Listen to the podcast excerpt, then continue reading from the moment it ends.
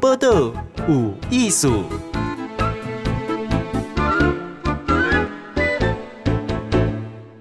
嗨，今日报道有艺术，好，我们是赖正凯。正凯真趣味哦，伊是民俗线，吼，讲这条线的记者，伊嘛是堪舆命理学会顾问。可是看起来很年轻，因为伊进前是康丘德哎国手哎，是以前啊。哎，你的人生为什么转换这么大？对啊。先跟大家打声招呼，我是错别字赖正凯，然后静贤你好，嗯、就是我之前是念台北体院的，嗯、对我是念体育系的，这样讲，然后主修空手道，嗯，但是后来出了社会之后就没有想继续走体育，嗯，对，原本想当体育老师，还去修了一个运动教育研究所，嗯，但后来就觉得自己不太想走这边，就辗转，嗯，因为我有去实习。哦，那那时候实习，我修的是特殊教育，哦，对，然后我实习一学期之后，发现我的爱心是不够的，蛮爱有耐心，对我，我觉得我没办法，对，那我就转换跑道，那那时就出了社当兵出社会之后，就先找了一份房地产的工作，然后辗转转转转转到最后就变记者了，嗯嗯嗯，哎，记者因为记者要求证要问，好，对，有很多的训练，那你这块怎么做？哎，其实我是真的一直被骂。我我我我那时候，因为我第一间这个电视台的记者，嗯、他们那是人力短缺，嗯，所以只要能拿麦克风能讲话，基本上就进去了。哦、不过你声音跟长相都很好，就刚好他们也可以接受。嗯、那我进去之后，那时候我还记得，我第一条台第一条新闻就是跑这个苏迪勒台风。哦，然后我那时候麦克风握的，连摄影都说你这个握起来像看在握甜筒一样，就什么都不会。然后就是好一点的用讲的，嗯，那比较没耐性的就用骂的，就是在被人家用指导跟骂的过程中，慢慢学会什么叫做采访，嗯，啊，什么叫做找找这个独家，什么叫做写稿，因为你我以前喜欢写东西，但你写的文章跟写新闻稿是不一样的，对，文章跟新闻稿哪里不一样？文章基本上像我今天阐述一件事情，我可以铺陈嘛，嗯，啊，我可以讲一下现在的天气怎么样，我现在人在一个车水马龙的马路上之类的等等等。但是新闻没有，新闻它只有一分三十秒、九十秒的时间，所以它必须在黄金七秒，就是前面七秒要放最精彩的。所以我们可以看到什么？嗯新闻的车祸，biang biang biang，或是砍人的过程，嗯、跑步，然后那个尖叫什么，嗯、所以你要先抓住观众，你那个铺陈就完全不对，嗯，你就不会像以前我们写文章的起承转合，它没有，它一开始你就要先破题，嗯，然后再开始慢慢带，然后后面再塞访问，嗯、什么时候塞访问，什么时候放 NS，NS 是现场音，嗯，这些东西通通都是慢慢要去学，跟你以前写那个什么六百字、一千字的文章截然不同。听起来完全不休想哈。对，新闻一开始你都好想要看。对，你要是一开始这个车祸，你还在那边拍这个天空的小鸟在那边飞，那观众直接转台，你就被长官骂死了。你心情讲完就结束了。对。哎，我问你哦，那你那时候一开始你有分线嘛？对。啊，你是走什么线？社会线。霞辉哦。对啊。哦，社会恐怖恐怖。对啊，会啊，就是会哦。我就一开始跑的是苏迪勒嘛，我还记得那时候我真的很惨，因为我在跑这个社会线前，我有跑半年的房产记者，嗯，但是房产就是每天穿的像现在这样，就是西装嘛，嗯，所以我那时候跑那个苏迪勒台风的时候，我是穿西装上去跑的，所以一上去那个所有的那个各家媒体的同业前辈看到就心想菜鸟，这个死菜鸟，他铁定完蛋。红太新闻请 C V 龙，对，然后我那个走没几步路，因为上去之后没有路啊。你也没有说什么采访车，那全都断路都断，都用走的，嗯、什么衬衫都暴汗啊，什么之类的。他、嗯、背一个叫做四 G 包，打讯号用的，嗯、那个像墓碑一样，又大又重。对对对，那时候就是什么都跑。然后你说害怕吗？其实也会看到尸体啦，嗯嗯，然后也会有什么现场的这个状况，但真的啦，还是一样，人比鬼可怕，长官比较可怕。嗯、所以，所以你到现场，你一旦进入工作，你不会不会害怕。对，长官会骂人。对，因为我们那个现场，就是你要是如果今天慢了，就是别人已经有这个讯息，你没有。别人的新，因为我们各家电视台就是头上有四台、五台电视，嗯嗯，啊，三立、东森、TVBS、中天这样。如果今天长官抬头一看，哎，发现哎，为什么别人都有？对啊，我们家怎么没有？嗯，哦，电话就来了。嗯，啊，长官打来一定不是问你说，啊，你吃饱没啊？你会不会累？不可能嘛。嗯嗯，打来就匹配给我开始骂。嗯，所以你这时候就是工作压力很大，在于说你。害怕在于每个环节有怕出错，对，所以又要对，又不能错，对，还要快，还要快哦。可是别人也跟我们一样啊，对啊要快。而且还抢独家。哎、欸，像那个社会线，这样你跑多久？我跑才两年而已，坦白说。然后我就那时，我现在的公司中天新闻有一个节目叫《神秘五十二区》。啊，我看过，对，讲外星人嘛，嗯，对不对？嗯、啊，那个，可是他们也这样做做做，这是真的吗？外星人那些都是真的，但是台湾没有外星人。台湾唯一有拍到一个类似外星人，就在嘉明湖。哦，对对对，他有一个人影，然后他们送去 NASA 那边做检验，他们说这个不是造假影照片，他们只能做这样解释，但他不能够你跟你讲说这个是谁。那那时外星人做做做做做到最后。就就你也知道外线就那几只嘛，然后就没了，然后他们就想说哇怎么办呢？这个节目要做下去，他们想说那来做台湾本土的一些民俗鬼怪庙宇，因为这块是市场，稍微转型一下。对，然后那时他们就找记者，就开始招兵买马，然后那时候就对这个很有兴趣。为什么？我从小就很喜欢鬼，但我也怕鬼。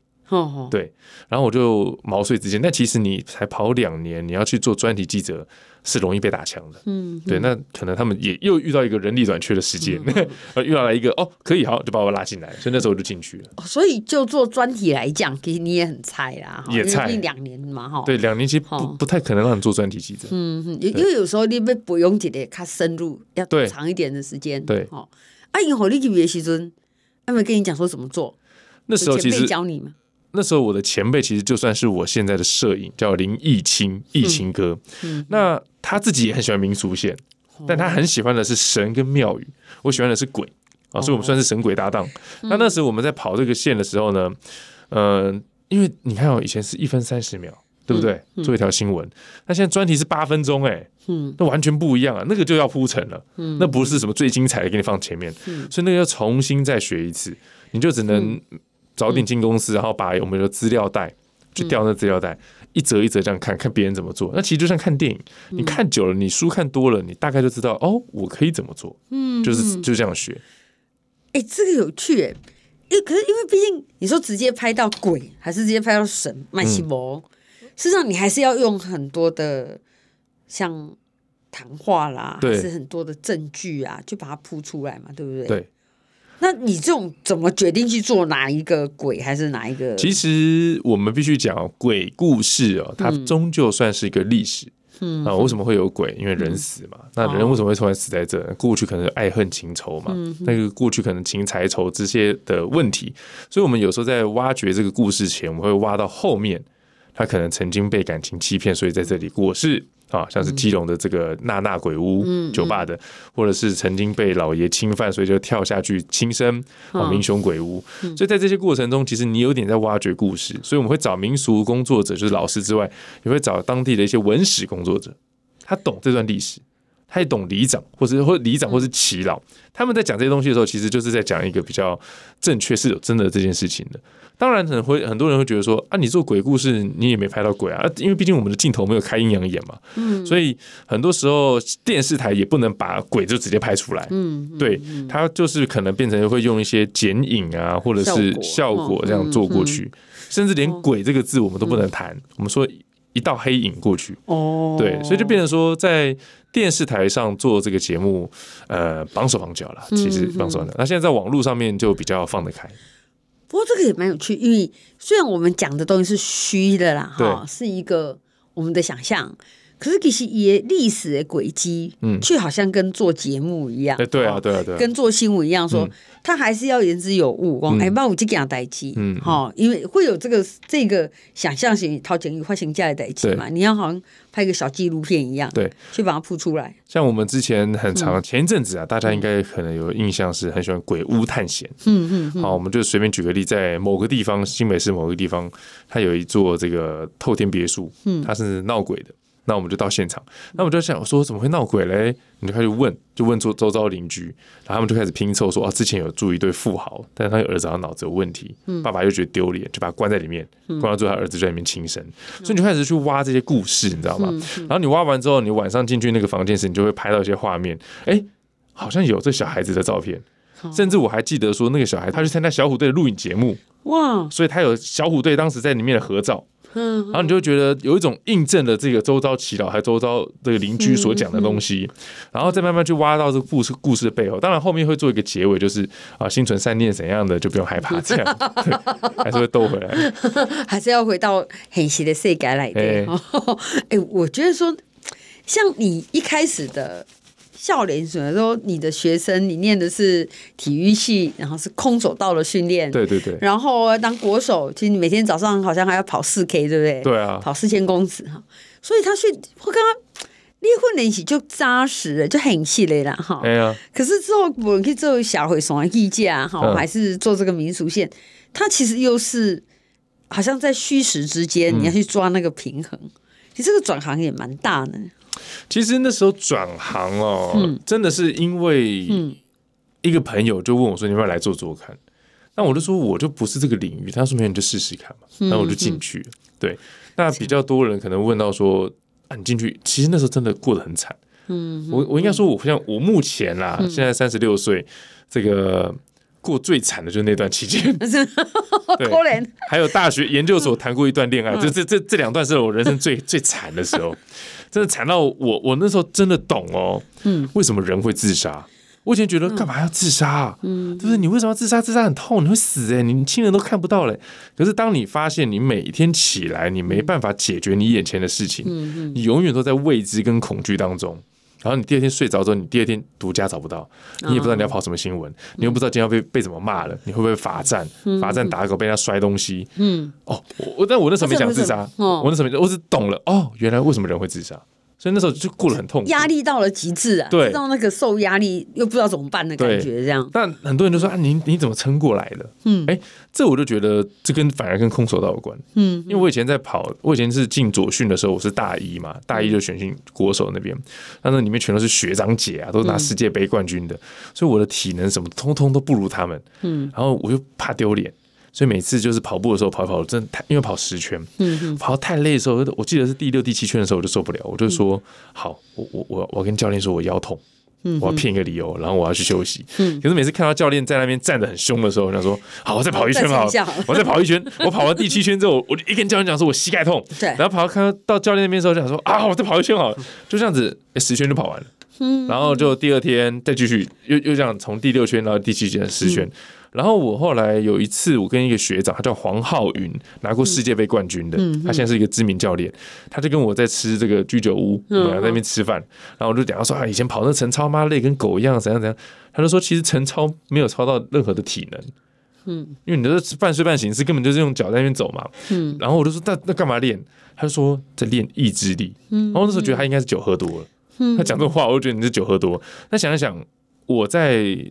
那时候跑记者最痛苦的时候，其实就是这样。嗯、我每天睡前有这个，他有那个班表嘛，嗯，他就一格一格的嘛，然后我就会开始画黑，把这格子画黑。我今天过完了，然后我就是好，这个月过完我就提离职啊。啊，等到过完这个月之后呢，下个月想说啊，算了算了，再撑一个月好了。等到这个月过完啊，算了算了，反正年终了，就这样子，哎，撑到最后。啊，我就习惯了。然后当然这中间有一个很大的转折，像一圈又一圈呐，哈。对，我就要怎样，结果我撑一下，对，我就撑了。所以人家说坚持下去，其实这句话是对的。因为我那时候最痛苦，是因为我的长官很凶很凶。嗯。后来我来了一个长官，真的是妈祖，他真的是手把手这样教我跑新闻。哇！他那时候其实我新闻烂到不行的时候，他在帮我改稿。他改到有一次，他气到那个手抓起来发抖，你知道吗？我觉得他下一步要捶那个键盘，他就没有捶，他就问我说：“你到底有没有？”写过 SOT，对，然后我就说我真的不懂，然后就说你又回座位，然后他就改完之后，他就开始慢慢一个一个这样教我。哇，他没有，他就没有这样凶，他就是这样教教教，然后教到最后，哎，我开始上轨道，因为人是这样，你习惯了，你就会有成就感，有成就感了就会有兴趣，嗯，所以在那个过程中才发现，哎，好像我可以适应社会记者这份工作。说不定你那个主管那时候也是有跑几圈这样，对，再让我改一百个字，我就 去开除他。再一百个字，对，最后真下来三次，我就把他废掉了。这样，哎，最后没想到这个家伙就起来了。对，哎，不过真的，我当时看过嘛，是觉得缘分。对啊，你撑啊撑啊撑到后来，哎，习惯了，哎，你就是适合这个工作。对，好，我们今天访问到的是郑凯哈，哎，不容易哦，哈。空手道为国手，以前呢，本这是想要当武青呐，哈，后来呢转过来，哎，变成这技架。嗯，那我们刚才在讲说这个民俗线啊，灵异这个，我们讲到的是老师嘛，就看这回啊哈。可是你刚刚听得出来，他才三十六岁哦哈。这个是怎么？这个在行里呢？一到这些安安娜努力的，马上回来哈。报道有艺术。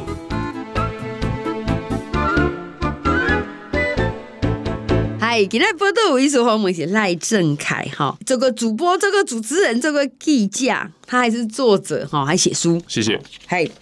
哎、欸、哎、欸，但是你想不到，一开始一起体院呢哦，还是空手道诶选手国手哦哈。以前啦，嘿，以前啦哈。嗯。哎、欸，问你，你现在可以打吗？不行啊，我现在我现在去学那个拳击有氧，我那手出拳，我的肩膀都会痛。我觉得，哦天啊，我怎么老成这样？然后以前早上的暖身操跑四千公尺，嗯，哎、欸，我现在跑一公里，我就觉得好喘，哦，体能大大退步。恭喜你，你已经完全转身成功，转行成功，变成一个媒体人了。体力很差。哎、欸，像做这种灵异的报道哈、嗯，我们刚刚有讲一点，因为毕竟讲鬼神嘛，讲啊给给沟通有跋杯啦哈、嗯，所以他其实是很难让你求证的。对。可是咱走一个系列是有点新闻感觉节目。怎么去抓这些虚实啊？其实我们能做的就是尽可能把能求证的东西都做满了。那例如说，今天这起事件，我不能记者自己讲，那我们要找耆老，好找里长，嗯，找文史工作者去翻。甚至我们去国图找以前的报纸，嗯，联合报可能民国十三年的事件哦，有没有翻那个纸本，然后可能去找他们当地才有的一些杂志，嗯，我们把尽可能这些事件都还原了。嗯，那当然这些是看得见的。如果说说啊，这里有没有鬼啊，干嘛的，那就由法师来处理。那法师他来讲的话，这个东西就变得说很看。有些观众就觉得他会信，那有些观众打从一开始不信。你就算真的给你拍到一只鬼坐在你旁边访谈，他还是觉得那是电脑动画，嗯，所以你也没办法。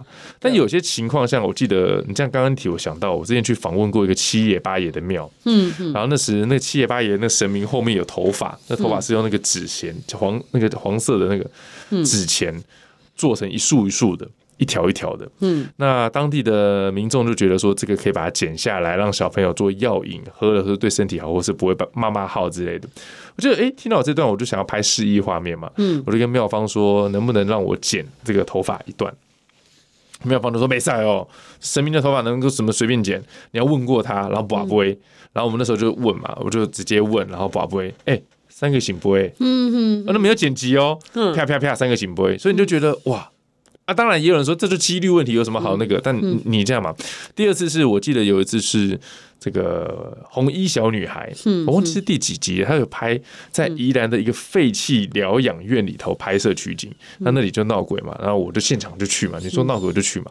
那那时候我们找了一个叫做秦明，他有个东西叫做是什么灵魂盒子哦，在我眼里看来，它就是个坏掉的收音机。但他们说这个可以不停抓不同的频道，抓到一些声音，例如说可能就像我们广播啦、唱歌啦、电视新闻。他说你跟这个灵界沟通的时候，他可以灵界可以借由这个盒子跟你回话。嗯，然后那时好像就问了一个问题，说这个他的声音一打开就嚓嚓嚓嚓嚓嚓这样，然后可能突然间会有一些碎破碎的字眼这样，你就问他说，嗯，这个什么剧组人员是不是有来这边这个打扰到你们，让你们很生气之类的。他就说：“这我忘记他真正的回答什么，但他就是讲完这句话时，那一镜到底的哦，没有剪辑哦。讲完之后，他突然间这个声音就算没错啊，他跳一个声音哦，就说没错，或者没，然后是这样。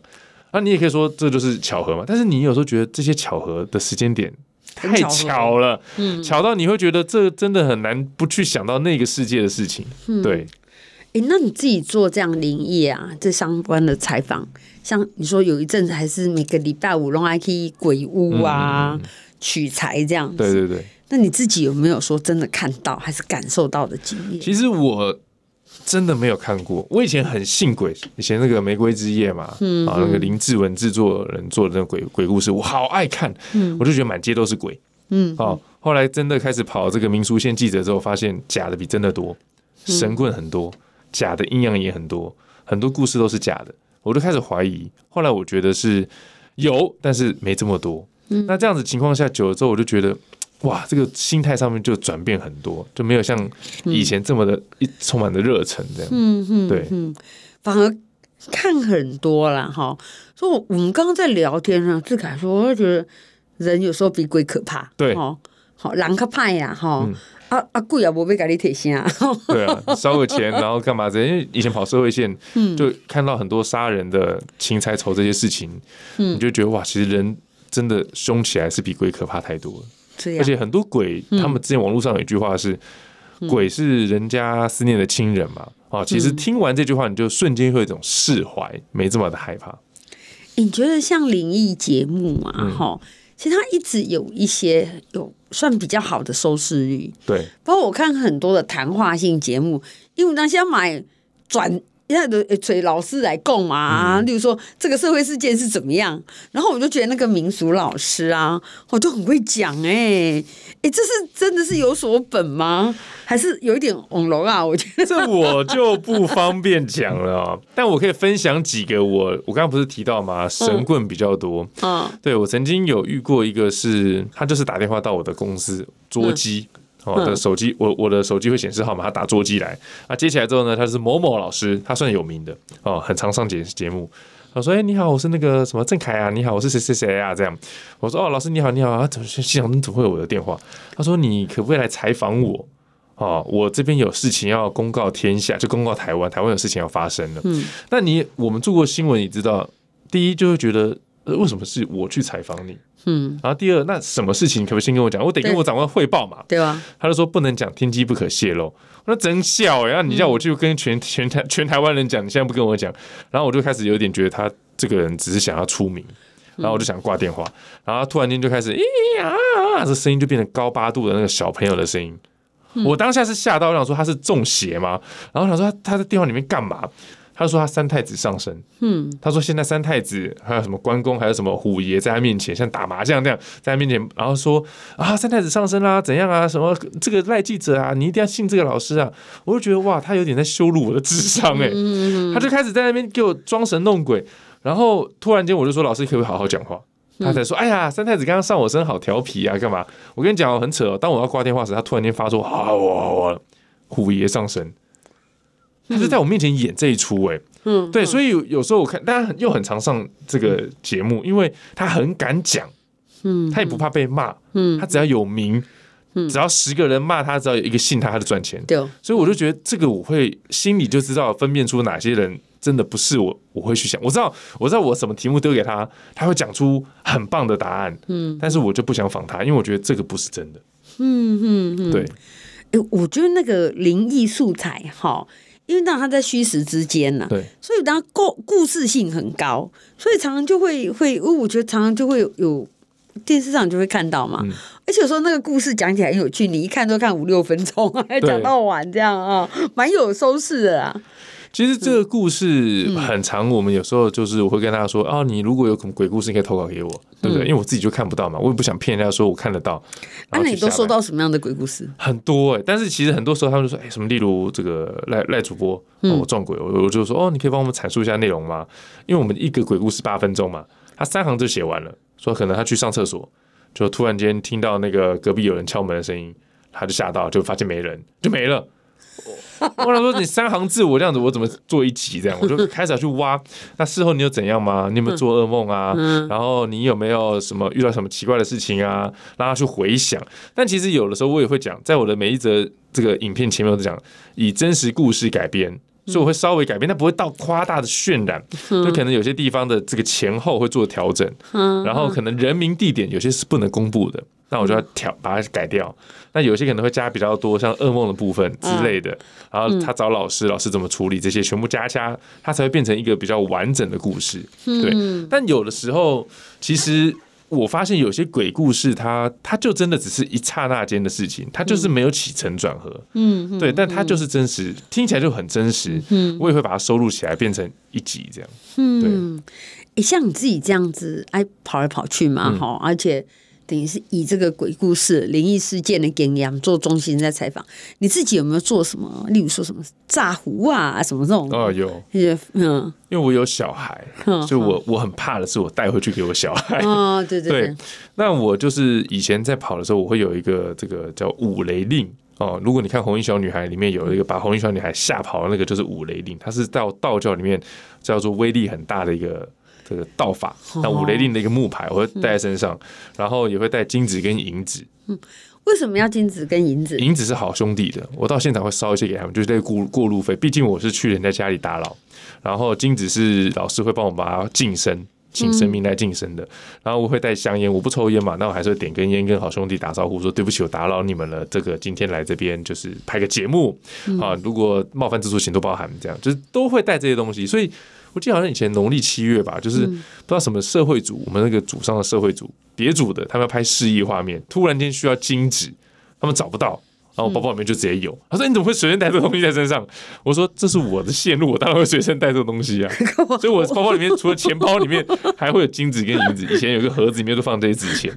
我我对不起，因为叫姐人讲，你的包包提金抓跟银抓出来，可能咖喱呢。而且而且我以前还有那个把杯，我去那个那个直角的那个角，我我包包里面也有。哦，因为有时候拍示意画面，所以都会随身携带这些。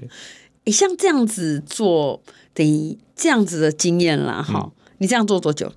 六七年。六七年哈，诶、嗯，像这样子做下来，你自己会觉得，大家对，毕竟真正看到，嗯，无论是神还是鬼，我觉得直击的人应该是很少，哈，对，可是想要看还是想要听这样故事的人很多，对，为什么？我也觉得说，其实这个不是只有台湾，这是应该是、嗯、你看国外。然后甚至香港，他们那边都很多，欧美那些都对这个世界是另外一个空间是存在好奇的，所以他们就我一直觉得鬼故事很像一个东西哦，它很像侦探故事，因为我自己写鬼故事的嘛，它就是会有一连串的诡异事件。然后最后的一个结果哦，为什么这个桌子动动会半夜凌晨三点动一下？为什么到了四点的时候听到一个女生的哭声？然后怎样怎样？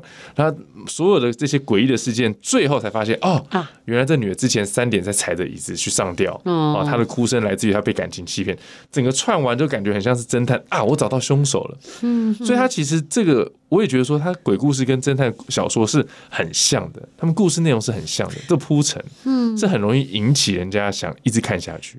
对，他可能是跨越了时空，对，虚的阿嘎史的合作会几的构书，嗯，而且他故事可能还是蛮完整的哈。对，哎、欸，我常常听到有人讲，就说，哎、欸，包括我一个亲戚，他伊玛西有说是看得到，说开天眼呐，那那真的你有遇过这样的人吗？很多老师都说他开过，然后很多受访者或是都说他有，他有这个眼睛。那有人说什么开了之后还可以关掉，像开关一样，但也有人说开了就关不掉，而且甚至不容易开啊，很多种说法。这毕竟我自己没开过，我不知道。但有一次我要做一个是民雄鬼屋，但民雄鬼屋基本上已经是做烂了啊，这个东西已经题材做太多了，所以我那时长官就说。你去找一个看得到鬼的去现场看一下，因为我们的镜头拍不到鬼嘛。好，你去看一下现场的状况，然后请他回报，然后我们就是他看到什么我们就说什么。好，那时候我们找那个老师，老师到了之后呢，他就我在跟他讲解的时候，他就那个矿泉水瓶就这样转开又又又合起来，转开合起来，他很紧张。但他的紧张应该不是说半夜看到鬼会怕，是他第一次被受访。哦哦，然后我就说，哎，老师，我跟你说，这其实很简单，你就看到什么说什么。例如说，哎，这个门后面有一个小男孩，头发头上戴着帽子，反戴，拿着一把伞在那边挥，然后看到我们在拍东西，很好奇，就拿伞过来敲我们的机器。假如你有看到类似像这样子的，你就讲出来。那如果都没有，你就不要讲，你就说没有。他说好好好。然后民雄鬼屋其实不大，我们进去绕完一圈之后出来，然后就他就说，哦，这边有个女鬼啊，飘过去啊，怎样怎样，他就讲了这样。啊，那时候我都都半信半疑。后来到了那个井那边之后呢，我就说：“那这个地方有没有最阴？是不是有什么好兄弟在？”他就讲说：“有一个小男孩在那边，他头上戴着帽子反戴，拿着一把伞在挥。看到我们在拍，很好奇，跑过来敲机器。然后想说：‘靠腰，这不是我刚刚跟你讲的台词吗？你怎么完全原封不动就给我这样照搬过来？’然后就开始怀疑这老师好像在唬烂哦。对，我就开始这样讲，我就心里在想：哦，好。”但是最后我没有用这个老师的访问，因为我觉得他并不是真的，所以我就把那整段访问拉掉。嗯，对，但是你这没有证据，没办法证实，但是我可以从话语中大概知道他应该可行性不高。嗯，对，我觉得应该是也是也是很难去 check 对真真实性嘛，哈，所以变成制作人本身要有讲，哎，我更加多哎哎，这个判断，对，因为其实是真的还是假的。采访的时候，嗯，记者啦。嗯采访久了，你就可以讲从几句话就知道他是在骗人。嗯，对，因为有时候像是我我我请你阐述一件事情，好，你讲完了，然后我再问别的问题嘛，一一问完嘛，对，我再回去问你一次。例如说，哎，你第一次破处是什么时候？哦，这个大家都是印象深刻啊，在哪里啊？发生什么事情啊？讲的很好。然后我接下来跟你兜完别的问题之后，我再回去问你一次，这是你真实发生的，你就可以再如实把它讲完。但是如果今天你是瞎掰的，我再回去问你，你可能结结巴巴，你可能讲的跟第一版不一样，我就觉得，哎，怎么可能？不是自己亲身发生吗？你怎么会对于这件事情讲的前后不对？嗯、所以其实很多时候，我们记者在访问的时候，问几个问题，或者在电话里面问，你大概就可以知道这个老师。例如说你是道教的，我突然间问你说古曼童你懂不懂？那是泰国的，嗯嗯南传佛教的。他说我懂啊，我知道啊，怎样的，就什么他都懂，你就会觉得这个老师不太行。那有一些像是三龙法师，我有很常配合的一个老师，就是他就只懂道教。你跟他问其他的，他就说对不起，这个我不太懂。哦，你就觉得他可行性很高，就用这种方式去找到一个我觉得比较真实性高的受访者。对。好，我们今天访问到的是赖正凯哈。其实郑凯他是从这个运动选手变做，哎，他变成记者哦。记者因为瞎回说，来到这个民俗线。可是还是一个结论哦。其实说人跟鬼比起来说，你你要看注意人了哈。好，那可以找得到你讲的故事吗？可以哦。如果你在 YT 频道的话，可以找灵异错别字啊，那就可以找到我的 YT 频道。嗯、那如果是脸书粉丝团，就找这个新闻主播赖正凯错别字。嗯、对，那我最近有出书，叫做《符咒的力量》。嗯、那现在在十二月二十六号，你在博客来啊、成品啊、金石堂啊、Momo 跟快点购，你都可以找得到。嗯、好，有兴趣我们上去找一下。谢谢。好，谢谢你，谢谢，谢谢，拜拜。欢乐无艺术，上精彩内容，The Spotify。Google Podcast、Google Apple Podcasts，拢听得到哦。